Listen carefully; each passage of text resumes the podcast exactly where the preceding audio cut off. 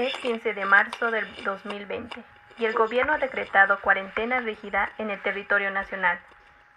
Hola, mi nombre es eh, Marco Bedia, yo soy de Sucre, orgullosamente boliviano. Bancos y otros negocios se ven obligados a cerrar. El gobierno plantea... Y en este momento me encuentro en el día de mi cumpleaños, cuando recibí esta noticia me estaba planificando viajes que están frustrados y que ahora no tengo ni la más mínima idea de qué puedo hacer, esperando que mejore esta situación.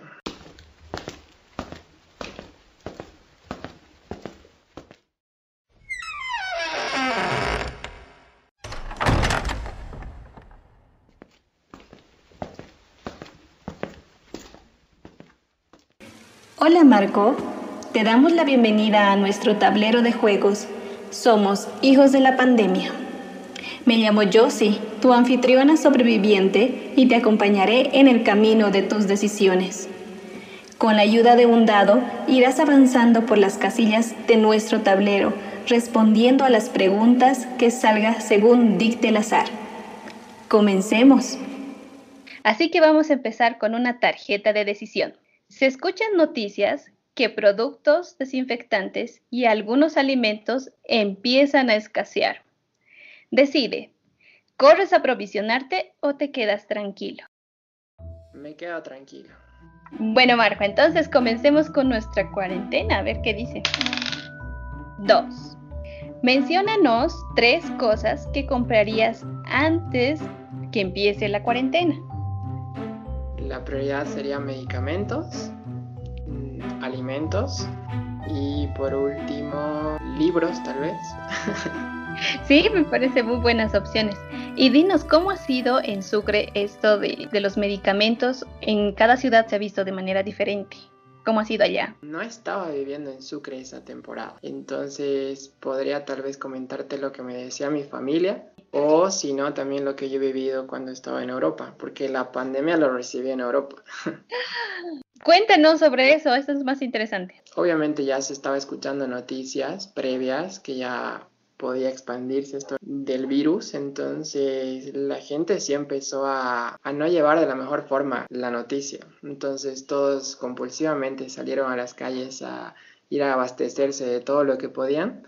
Supermercados, medicamentos, farmacias, todo estaba colapsado. Y bueno, yo estaba esperando recibir noticias y no tomar el control, o sea, yo estaba tranquilo, sí preocupado, pero trataba de mantenerme tranquilo, entonces, pero en sí la sociedad, donde, en la ciudad en la que estaba, te había mucho temor y también mucha incertidumbre, mucha incertidumbre de lo que podía pasar, entonces todo fue colapsando, los, servicios básicos, todo lo que es la alimentación, medicamentos y llegó un punto en el que supermercados vacíos, farmacias cerradas porque había mucha gente y colapsó.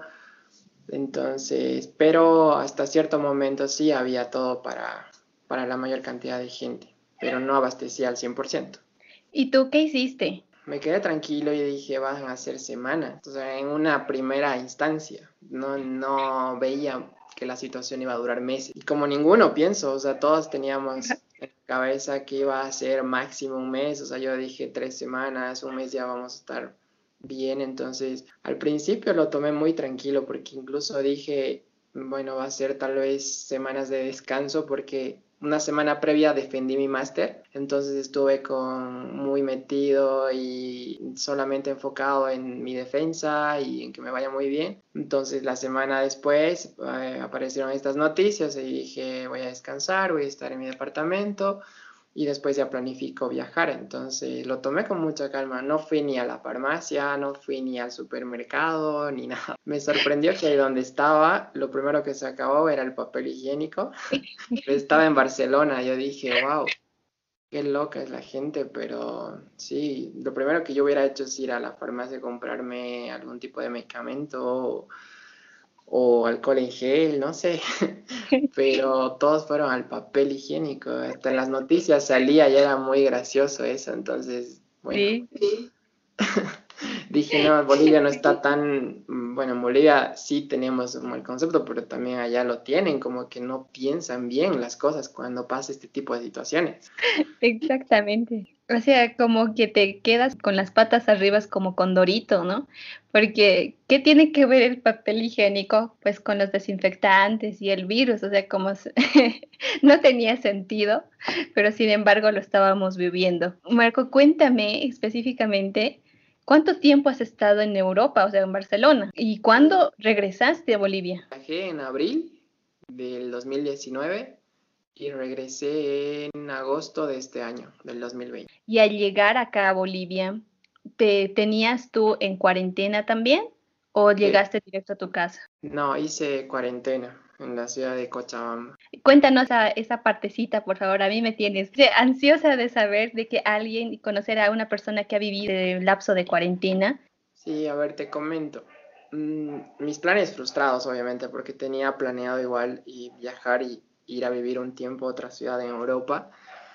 Entonces cambiaron los planes, decidí volver a estar con mi familia, empecé la búsqueda de pasajes, de cómo regresar, porque todavía seguía seguían con restricciones los vuelos y todo. Entonces averigüé, mm, pude comprar el pasaje, tuve que hacer los requisitos que eran el PCR, pagar el hotel y hacer la cuarentena. Entonces mm, tomé el vuelo, llegué a Cochabamba y hice la cuarentena por 14 días en el hotel, en un hotel en Cochabamba. Y nada, estaba acostumbrado, la verdad, 14 días para mí no eran nada después de haber estado dos meses encerrado allá, ¿no?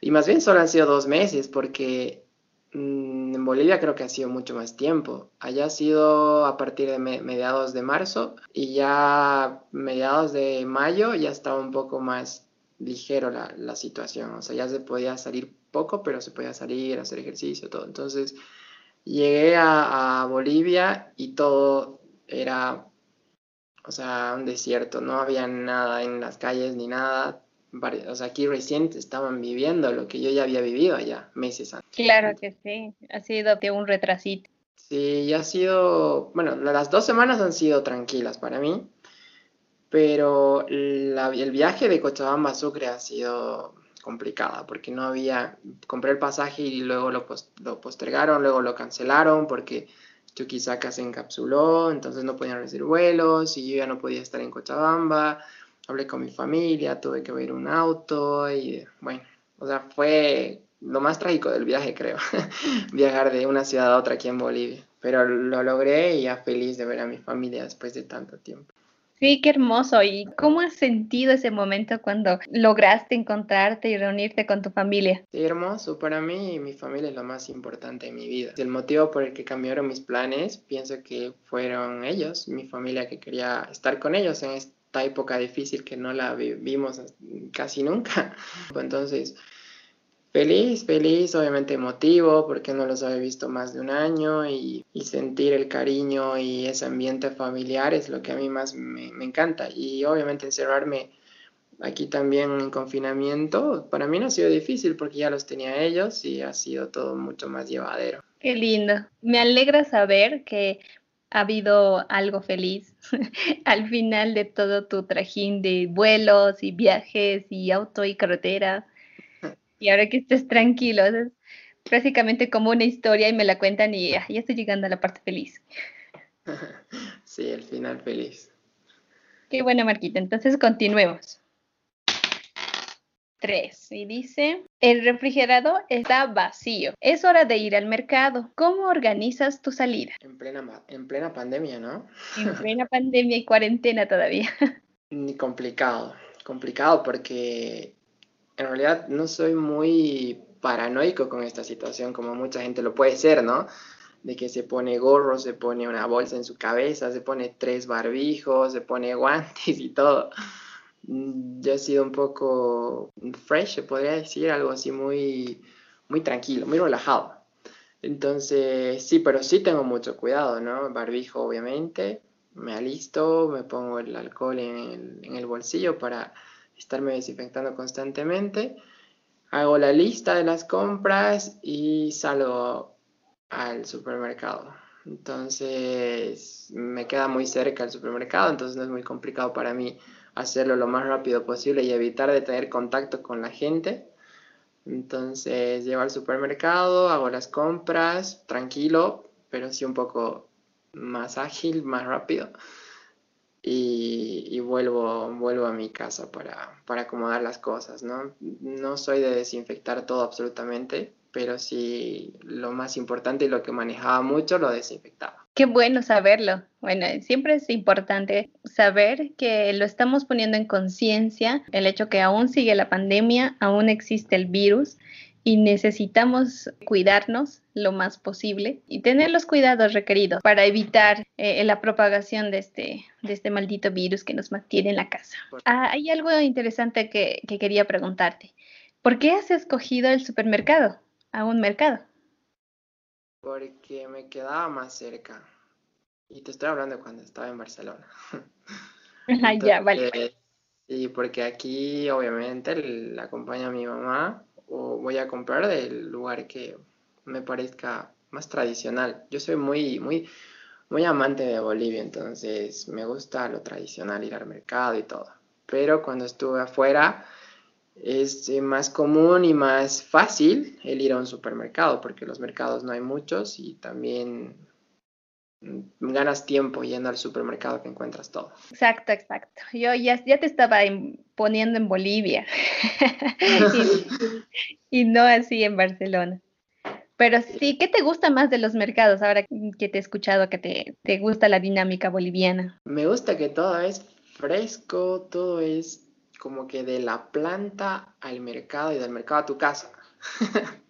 Eso es lo que me encanta, o sea, creo que he nacido en una familia que le gusta lo natural, le gusta lo saludable y mis papás siempre me mencionaban que obviamente para la salud es lo mejor y en Europa no hay ese tipo de procedimiento directo. O sea, los alimentos tienen varios procesos que al final cuando lo consumes no es el, natural. Entonces pienso que aquí es mucho más eh, casero, algo, no sé qué palabra pueden encontrar para que me entiendas de que es algo que estás comiendo y lo estás haciendo de la mejor manera posible para tu cuerpo. Sí, te entiendo, te entiendo completamente, porque bueno, yo he viajado a Estados Unidos, bueno, es como que la fruta no tiene sabor para mí.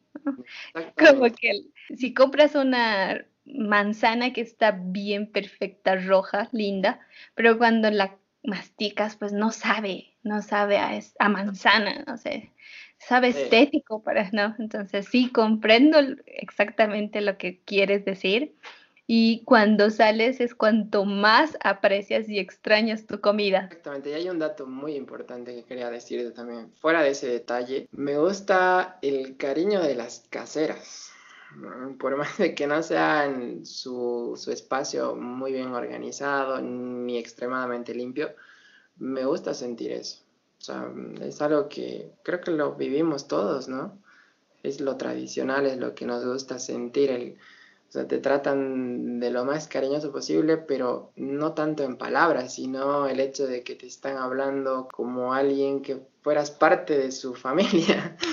Entonces, sí, yo igual con el restaurante hacía alguna vez las compras, entonces las caseras ya me conocían y me, trataban muy bien, me gustaba eso, ¿no? Y, y al final el producto, que también es importante, eh, es muy bueno. Entonces, extrañas eso. Cuando vas a otro lado, como tú dices, extrañas demasiado la cultura de tu país. Yo le diría a todas las personas o jóvenes que nos están escuchando que se atrevan a salir de su país es la mejor forma de extrañar y valorar lo que tienes en tu casa.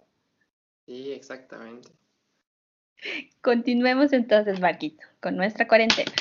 Uno, y dice, tienes mucho tiempo libre para pensar, menciona ideas que han estado rondando tu mente. Transformación digital. es algo que me ha estado retumbando la cabeza desde el día número uno.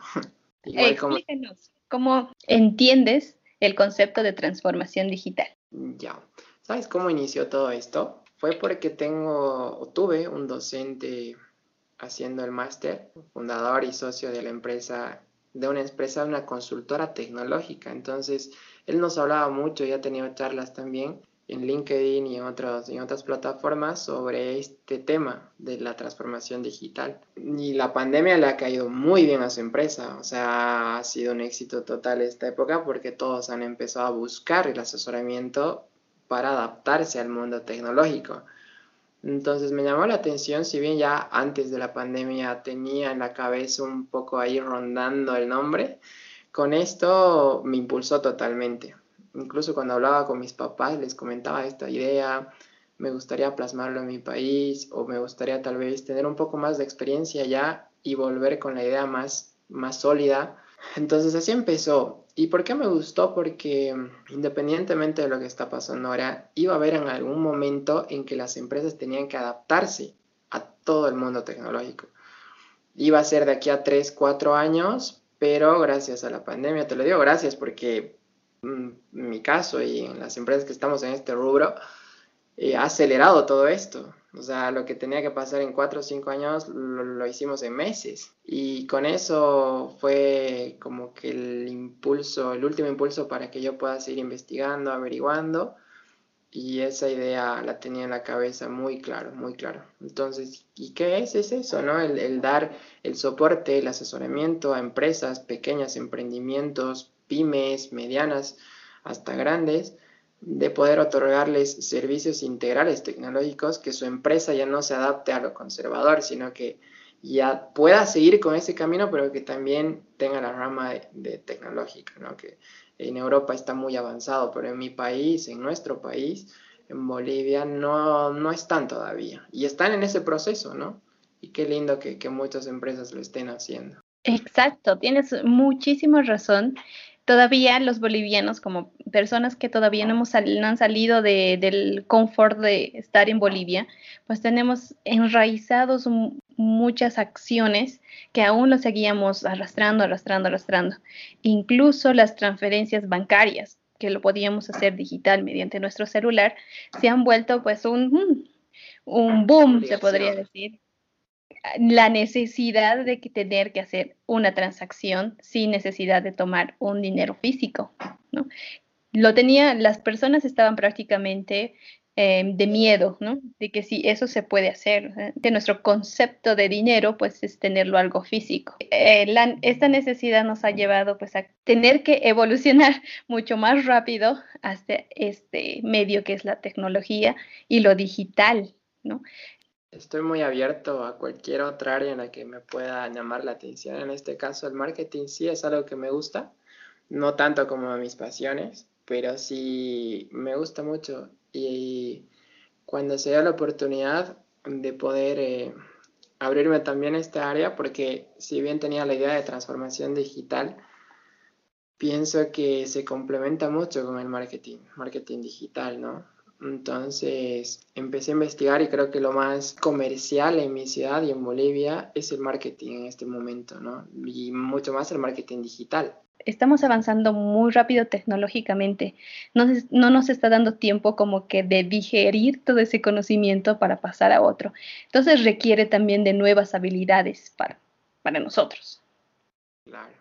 Entonces, ¿qué habilidades tú crees que realmente necesitaríamos como personas para adaptar a este medio digital? Hay que saber vender y también mm, puedes aprender a hacerlo. Mm, pienso que todos tenemos un grado, una, un porcentaje en nuestra personalidad y forma de ser que te puede llevar a ser un buen vendedor. O sea, si eres un buen vendedor, te va bien en todo. ¿Y qué implica ser un buen vendedor? Saber comunicarte con las otras personas, pensar qué es lo que vas a decir, planificar bien tu discurso, poder, eh, obviamente la sinceridad es muy importante, no vender humo, como se podría decir, y también eh, poder plasmar todo tu conocimiento a la otra persona, o sea, que la otra persona se dé cuenta que lo que tú estás haciendo lo estás haciendo porque sabes, no porque estás eh, improvisando o inventándote. Entonces es, es, importante que todas las personas sepamos a qué es lo que estamos yendo, con quién estamos hablando y también qué es lo que queremos. Eso mm, pasa acá en La Paz. y también en Oruro, pero no es así en Santa Cruz, por ejemplo. Nunca he escuchado a ninguna persona decir no lo toques, sino te decía tome esto, tome el otro, tome esto, y esto más, y esto más, y tengo esta otra que te va a gustar, y al final terminas comprándole hasta de vergüenza. Exactamente. Y eso es a lo que me voy. Toda la persona que pueda que pueda convencer y saber vender lo va a hacer aunque tu producto sea malo. o si no lo quieres, como dices, te compras hasta de vergüenza. Y eso le falta al boliviano, le falta, no a todos, obviamente, ¿no? Que, que, hay gente que se ha adaptado a esto, pero la mayoría sí, a mí me ha pasado también. Qué bien analizar esta parte de nuestra dinámica comercial. Continuemos, Marco. Cinco. ¿Qué medios digitales o canales piensas que son más efectivos para tu emprendimiento? Las redes sociales, fundamental. Y los medios sociales, pero en este momento el mayor porcentaje es redes sociales. En otras palabras, el Internet, ¿no? ¿Y tiene, tienes alguna red social que es como más efectiva? Depende del público, depende del segmento de, de mercado. Jóvenes, Instagram y el público genérico en Facebook. Entonces esas son ahorita, porque en Bolivia son las dos más y las dos más usadas, ¿no? Y las más comerciales en este momento. Te hago un, comentario. Tu anterior invitada eh, le tocó la misma pregunta y me dejó algo muy interesante. Dijo que el medio digital que le prácticamente le favorecía era el Twitter. Ella es artista en joyas y me ha parecido prácticamente como una revolución en mi cabeza. ¿Cómo es que ha visto en el, el Twitter te tiene una dinámica, pues tú comentas, otro comenta, hablan, dialogan, es más así, no, no lo he visto desde ese punto comercial. ¿Cómo es que esto sucede? Sí, por lo que me dices, los retweets son muy importantes en, en esa plataforma. También te decía que depende mucho de la empresa o la persona. Por ejemplo, en este caso, si esa persona ha encontrado que su segmento de mercado esté en Twitter, obviamente lo tiene que potenciar ahí.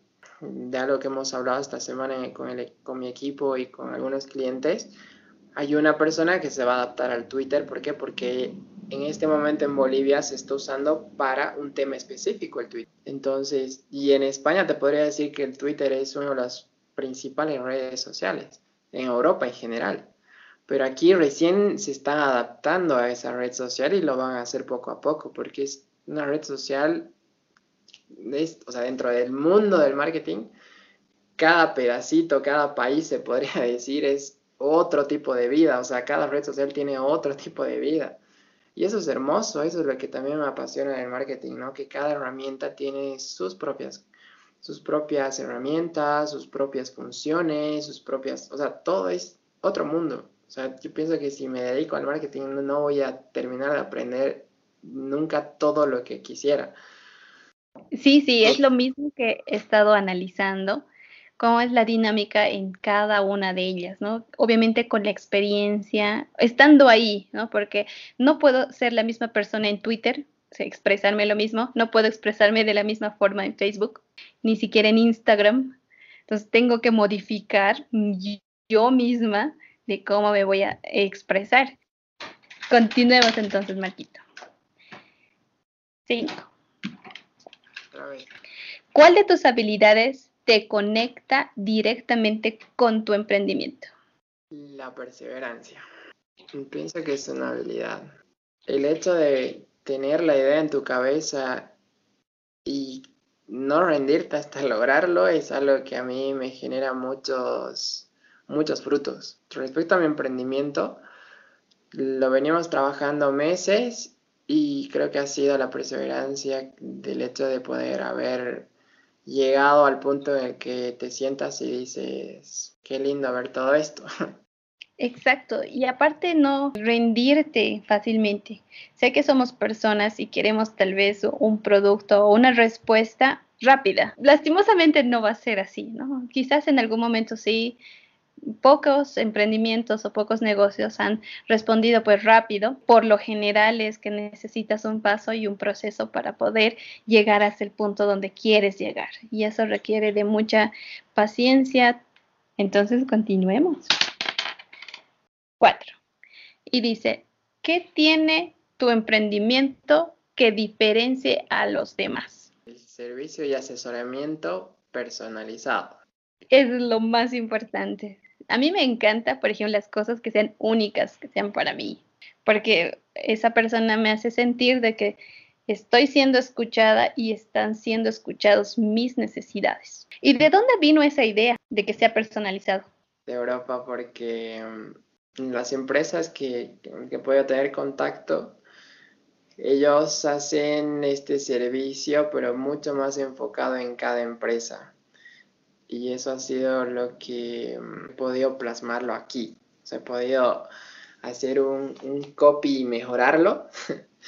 Entonces, y con todas las otras ideas de mis socios, hemos podido lograr tener algo muy, muy lindo, o sea, muy diferente.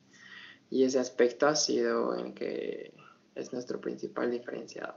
Bueno, qué bueno. Todas las experiencias de nuestras vidas pues nos llevan a un determinado objetivo. Presentar algo que aunque no es, no es de nuestro país, pero sí tiene una esencia, que eres tú, que quieres transformar algo. Me parece muy bueno, así que buen dato. Estrellita. bueno, continuemos.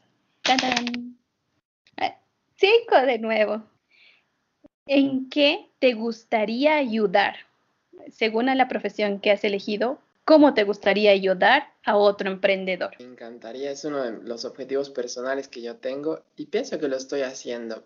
Te cuento que soy parte de Tu Beca Bolivia, no sé si has escuchado. Sí, sí.